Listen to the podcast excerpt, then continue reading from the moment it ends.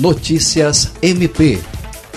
Em mais uma edição do webinar Colóquios Virtuais, o Ministério Público do Acre, em conjunto com o Ministério Público da Paraíba, realizou nesta segunda-feira, dia 13, o diálogo Efetividade das Decisões Judiciais nos Processos Coletivos em face do Poder Público.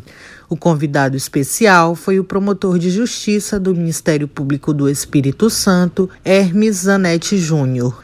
O evento teve a presença do Procurador-Geral de Justiça do Ministério Público da Paraíba, Francisco Serráfico Ferraz, e do coordenador do CAOP do Meio Ambiente, Saúde e Consumidor do Ministério Público da Paraíba, Ranieri da Silva Dantas, que foi o mediador do webinar. Todos foram recebidos pela Procuradora-Geral de Justiça, Cátia Rejane de Araújo Rodrigues, e pela diretora do Centro de Estudos e Aperfeiçoamento Funcional, CEAF, Procuradora de Justiça, Patrícia Rego.